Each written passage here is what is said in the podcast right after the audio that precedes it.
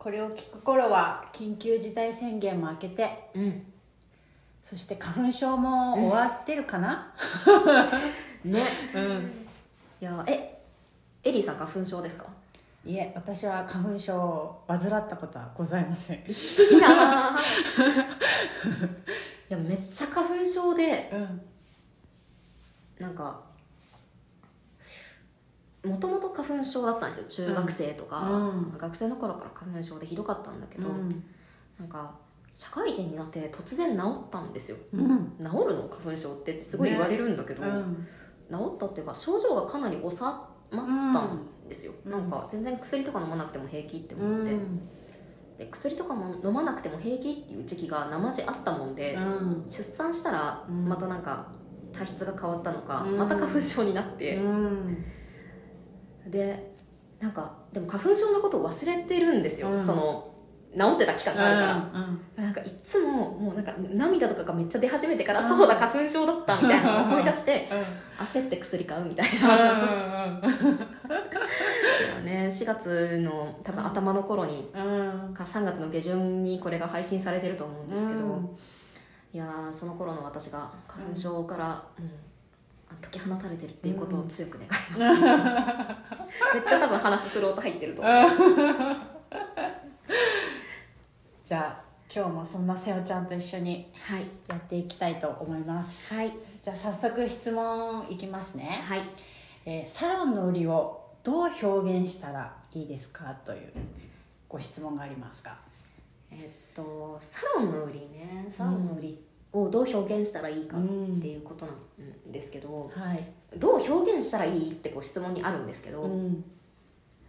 そもそもうん。これなんか前回とすごいかぶってくるんだけど言うこと、うんそもそもサロンの売りが何か自覚してますかっていうところからですよね。なんかこの売りっていうのが結構言葉としてうん誤解されがちだなっていうふうに思ってて、なんだろうな例えばパーソナルジムだったら、ううんちは女性専用なのが売りですとか、うん。うん、美容室だったらなんだろうななんか他のサロンでは扱ってない、うん。なんかそういう美容商材うん。なんかトリートメントがありますとか、うん。なんかそういうことを言う人うん。というかサロンって結構多いんですけど、うん。世の中。それ本当に売りですかっていうのがうん思っていて、うん。お客さんからしたら結構どうでもいいというか、うん。人事ですよねその辺ね、うん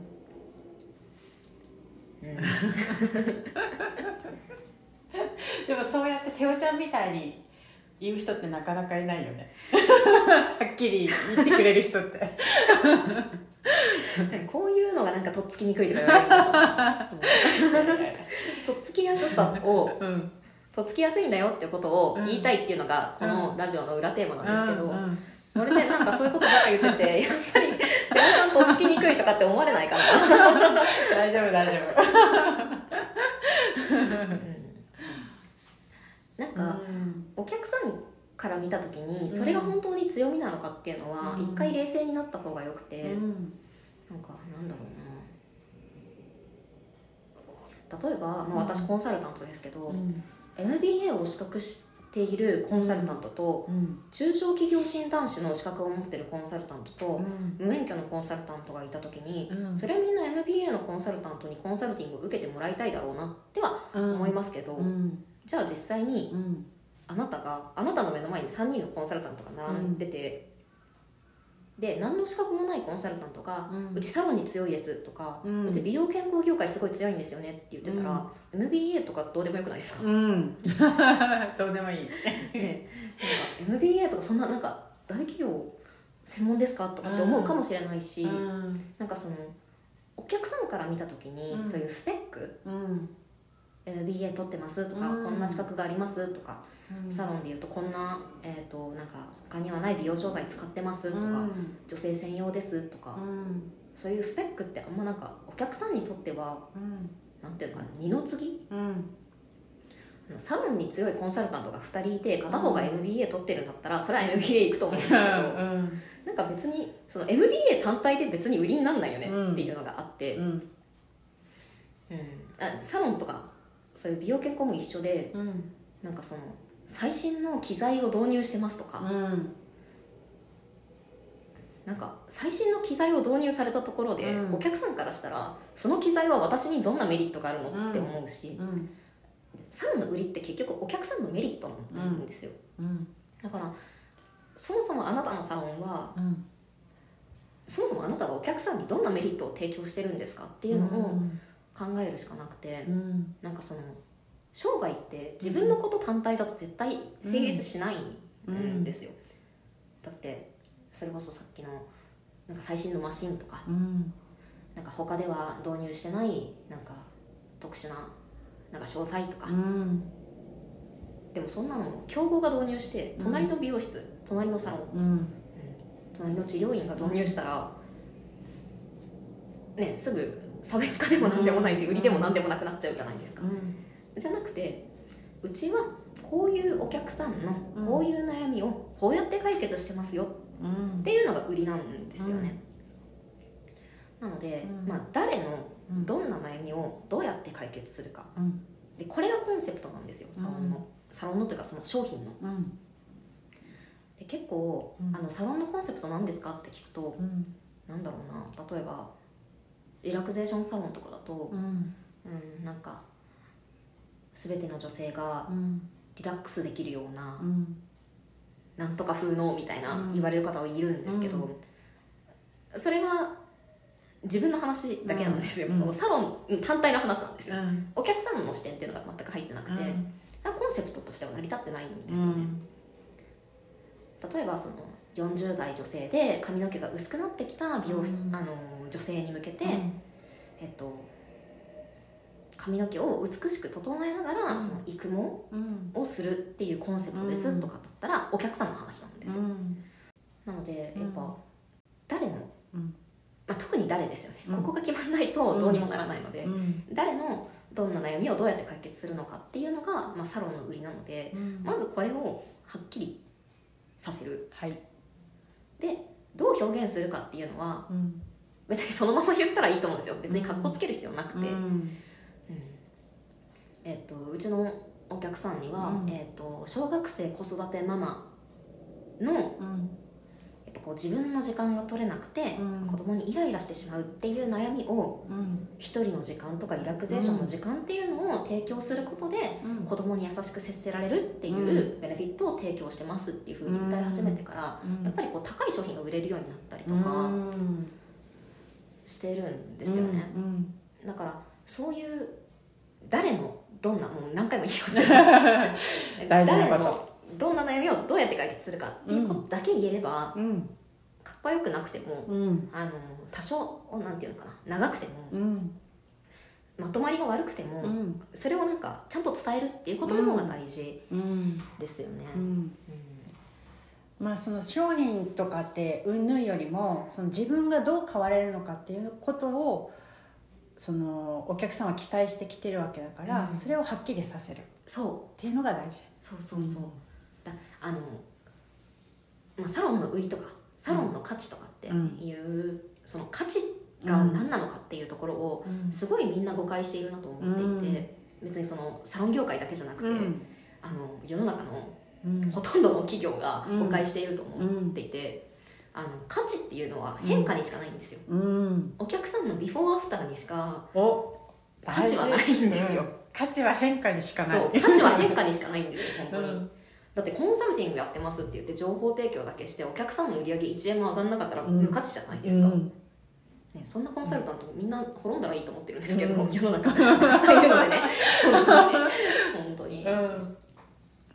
すごい大事なこと言ってるよね。やすごい大事なこと言ってますよこれはちゃんと聞いた方がいいよみんな。うん。なんかどっかでもこれ事例に出したのでこの例聞いたなって思う人もいるかもしれないんですけど、うん。これ聞いてる方の中には、うん。あのカメラうん。って全然異業種の話しますけど、うん。カメラって今スマートフォンしかもうん。iPhone めっちゃ綺麗に撮れるじゃないですか、うん取れる。だからあのフィルムカメラももう全然売れないし、うん。でデジカメももう全然売れないわけですよ、うん。でもそんな中17年、17年うん。連続世界でシェアナンバーワンのうん。キヤノンの EOS キスっていうカメラがあるんですよ、でもそこだけじゃないかなっていうくらい唯一伸びてるんですけど、うそこが何をしてるかっていうと、イオスキスが何をしてるかよりも、うん。他のカメラが何を売ってるかっていうと、うん。やっぱスペックを売ってるんですよ、うん。なんかなんだろうな画画素数とか、うん。シャッタースピードとか、うん。なんか絞りがとか、うん。わかんないじゃないですか。わかんない。なんかどれがいいかなって比較して、うん。それがスペックの見てもわかんないわけですよ、うん。素人だから。うん。でサロンも一緒じゃないですか、うん。サロンもうん。なんかこういうマシンがありますとか、うん。なんかそんななんだろうななんだっけはは歯に歩行トリートメントわかんないとか、えーなんか配布最新うん配布なんちゃらとかあるじゃないですか、うん。えわかんないですよ私美容素人だから、いやあの最近すごいホットペッパーを研究してるんですけど、うん。ホットペッパービューティーを、マジ全然わかんないんですよ何言ってるか、うん。ほとんどのサロンが何を言ってるかよくわかんないんですよ、うん。素人から言った時に、うん。特に私なんて本当に美容とかうん。あのこのマーケティングの仕事で初めて美容業界か携わってから、うん。でその前とかは本当にうん。すっぴんで出勤するような人間だったので、うん。でなんか全然見た目とか気にしないタイプのうん。美容と縁遠い人だったので、マジで全然わかんないんですよ、うん。本当にひなんかもう専門用語が一つとしてわかんないんですよ、うん。でもそういうのが結構バンバン出てるんですよね、うん。ホットペッパーって、うん。でもホットペッパー見てる人ってうん。もちろん美容が好きな人もいるけど、うん。美容が好き好きじゃないとかその、うんうん。なんていうのかな。綺麗ただ綺麗になればいいっていう人もいっぱいいる中で、うん。そのなんか専門用語とかいっぱい出されてもわからないわけですよね、うん。スペックとか。でカメラもまあ一緒です。うん。でカメラの例えだと分かりやすいかなって思って、うん。まあ、キャノンの話してるんですけどはい。唯一その伸びてるうん。イオスキスはなんて訴求してるかっていうと、うん。そもそも一眼レフとかうん。ミラーレスカメラをどういうタイミングで人が買うかっていうところから考えた時に、うん。なんか子供の成長記録っうん。ていううん。ところに特化していて、うん。あ特化してるというかその訴求点が特化していて、うん。あの我が子の運動会うん。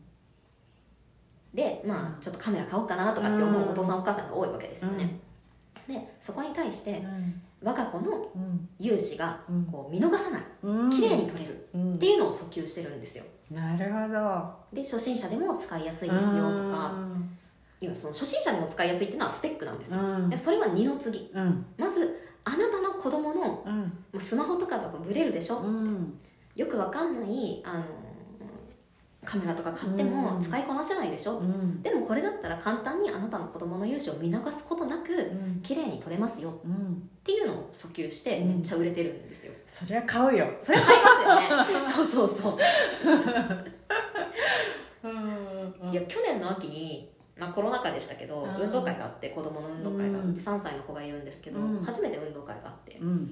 めっちゃブレるんですよ。うん。なんか信じられないくらいブレて、いや3歳でめっちゃ動き回る。ん。で全然なんかスマホのカメラ追いつけねえなみたいな、だからあこういう時に人はうん。カメラ欲しくなる人だっていうのはすごく思ってうんでその後なんかいろいろ調べてる時にたまたまうんイオスキスのうん。やつを見たんですけど、うん。あこれはすごいうまいなとう思ってて、ん。やっぱビフォーアフターじゃないですか、うん。あのビフォー、まあ、現状、ううんまく撮れませんよね、うん。お子さんの写真をスマホとかじゃなくてちゃんとしたカメラで撮りたいですよね、うん。っていうビフォー。アフターが撮り逃しませんよ、うん。ブレませんよ。決定的瞬間を逃しませんよってこのビフォーアフター。うんに価値があるって、うん。だから売れてるわけじゃないですか、うんだからねあのどんな業界でも一緒なので、うん。本当に本当にビフォーアフターにしか価値がない。本当にそう。そこにしか価値がないので、うんうんこれを使ってどうなれるかっていうのが分かるとお客さんは心が動く。うん、うんっていうことね。そうそういう。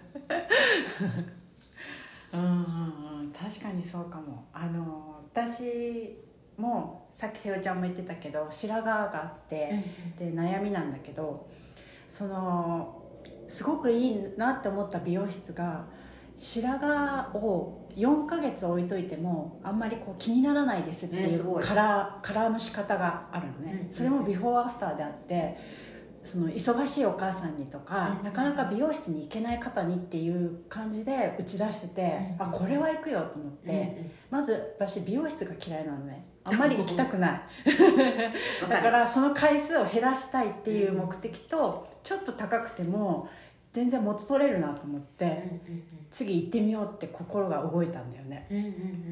だから本当にそういうなんかお客さんのニーズにちゃんと応えられるお店ってそりゃ売り上げも上がるし、うん。お客さんもどんどん行くよなって思ったんだよね。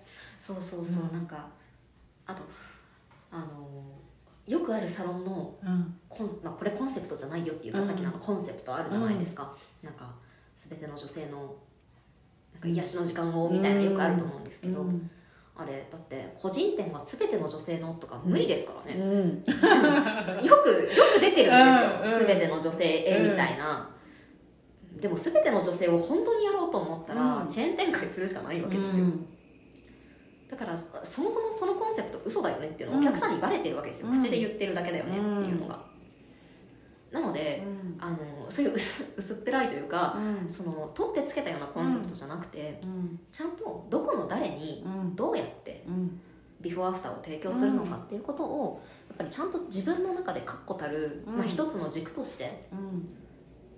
あの持っておくっていうのがすごく大事、うん全ての女性にとか疲れてるあなたへって、うん現代人なんかみんな疲れてるから。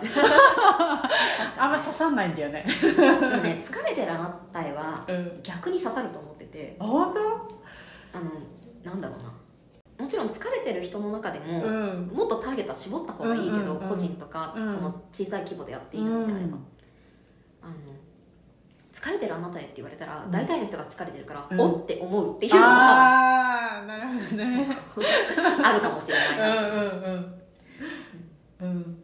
そうそうなんか女性のあなたへとかだとちょっと広すぎるんだあけど疲れてるあなたへは結構刺さりやすあ。い気がする、うん。でもじゃあその疲れをどうやって解決するのっていうところにしっくりこないと、うん。やっぱりお客さんは来てくれないから、うん。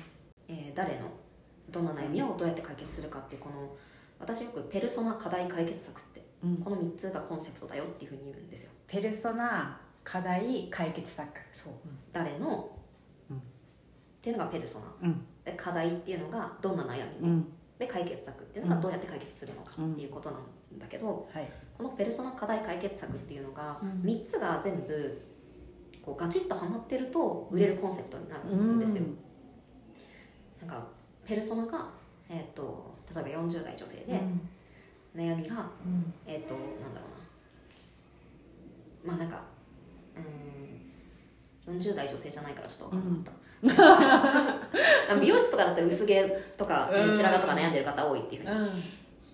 言うよね、うん。だから、まあだとして、えー、とっていう悩みをじゃあどうやって解決するのかって言った時に、例えば白髪だったら、うん。えーさっき言ったみたいに、えっ、となんか4ヶ月うん。後に来てもそのなんか気にならないみたいなうん解決策があるのであればそれはすごいぴったりだうとん。思うんですけど、うん。例えば、えー、と40代女性で髪の毛が多すぎるっていう悩みに対してって言った時に、うん40代女性で多分毛量が多いっていう悩みの人って少ないと思うのね、うんもちろん存在しないわけじゃないからうん。いいと思うんだけど、あのなんていうのかな。なんかその人そこの悩みないよねみたいなうん。ものになっていないかっていうのがまず一つ、うん。これがペルソナと課題が合ってるかっていうことと、この課題と解決策がちゃんと合致してるかっていうのも重要で、うん。その課題その解決策じゃん。うん。解決しないよねみたいなのって、まあ、あんまないけど、うん。まあ、それもちゃんと合致してるかっていうのが大事だし、うん。あとそもそも、えっと、そのペルソナはその解決策欲しくないよねっていうパターンもあるわけですよ。うん。なんだろうな。例えばうーん。例えばワーキングマザーってすごく忙しいけど、そのワーキングマザーに対して週に2回エステ来てくださいっていう解決策は提供できないわけですよ。できない。難しいじゃないですか、なのでその解決策じゃないよねとか、なんかペルソナが運動嫌いなのに、うん。えっと、パーソナルトレーニングとかフィットネス売れないよねとか、そのペルソナは本当にその解決策が欲しいのかっうん。ていうところもうん。ちゃんとチェックした方がうん。いい、この3つが重なってるっていうのがすごく大事うん。ですね結構その間違えてることとして、えー、と商品がどうだとかスペックがどうだとかっていうことではなくそこに価値はない、そう。でそこにそこはお客さんから見た時に価値に感じにくいっていうのが正しいかな、はい、うん。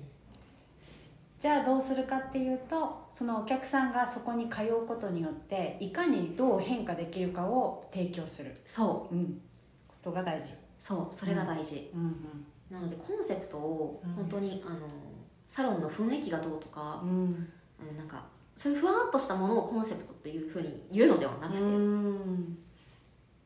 うん。ペルソナ課題解決策っていうのをしっかり考えて、うん。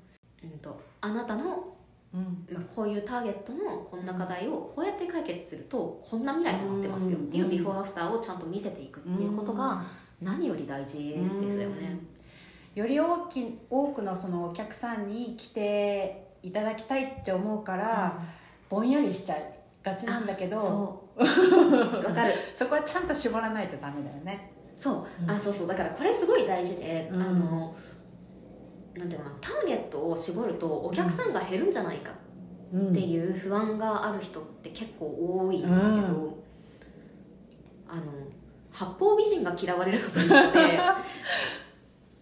あのなんか私に関係ないなって人事になっちゃうんですよねうんターゲット絞らないと、うん。だってなんか全ての女性がとかって言ってた時に、あ全ての女性なんだなって思うだけなんですよ、うんでもさっきの「疲れてるあなたへ」とかっていうと「ん。私のことか?」って思ったりとか、うんなんか、うん、と小学生をうん。小学生のうん。子供を育てている時間のないママさんへって言われたら「ん私のことか?」って思うわけですよね、なんか絞れば絞るほどうん「え私のこと?」ってこう振り向いてくれる人が増える。うん。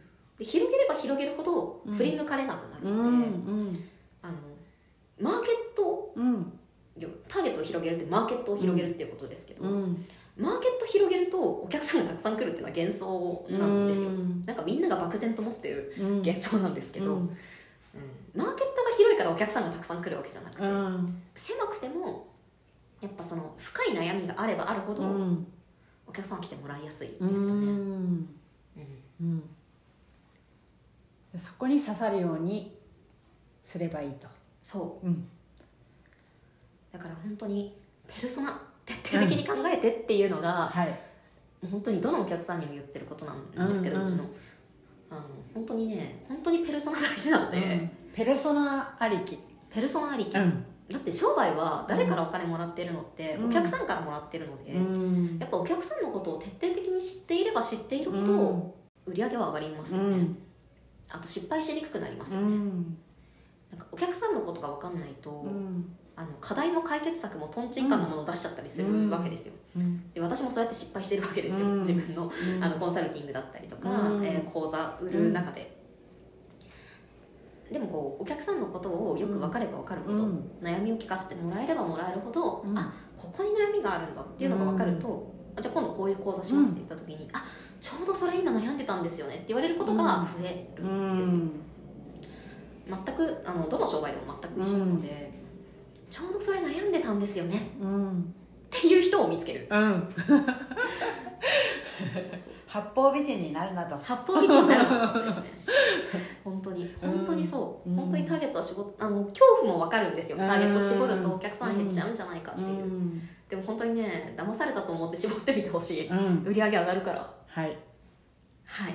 じゃあ絞っていきましょう。そうですね。はい。というわけで今日はこんな感じはい。ですかね。はい。はい、えー美容ケアサロンの売上アップラジオはあなたの質問をお待ちしています、えー質問は下の質問フォームから送ることができますのでどしどしお送りください。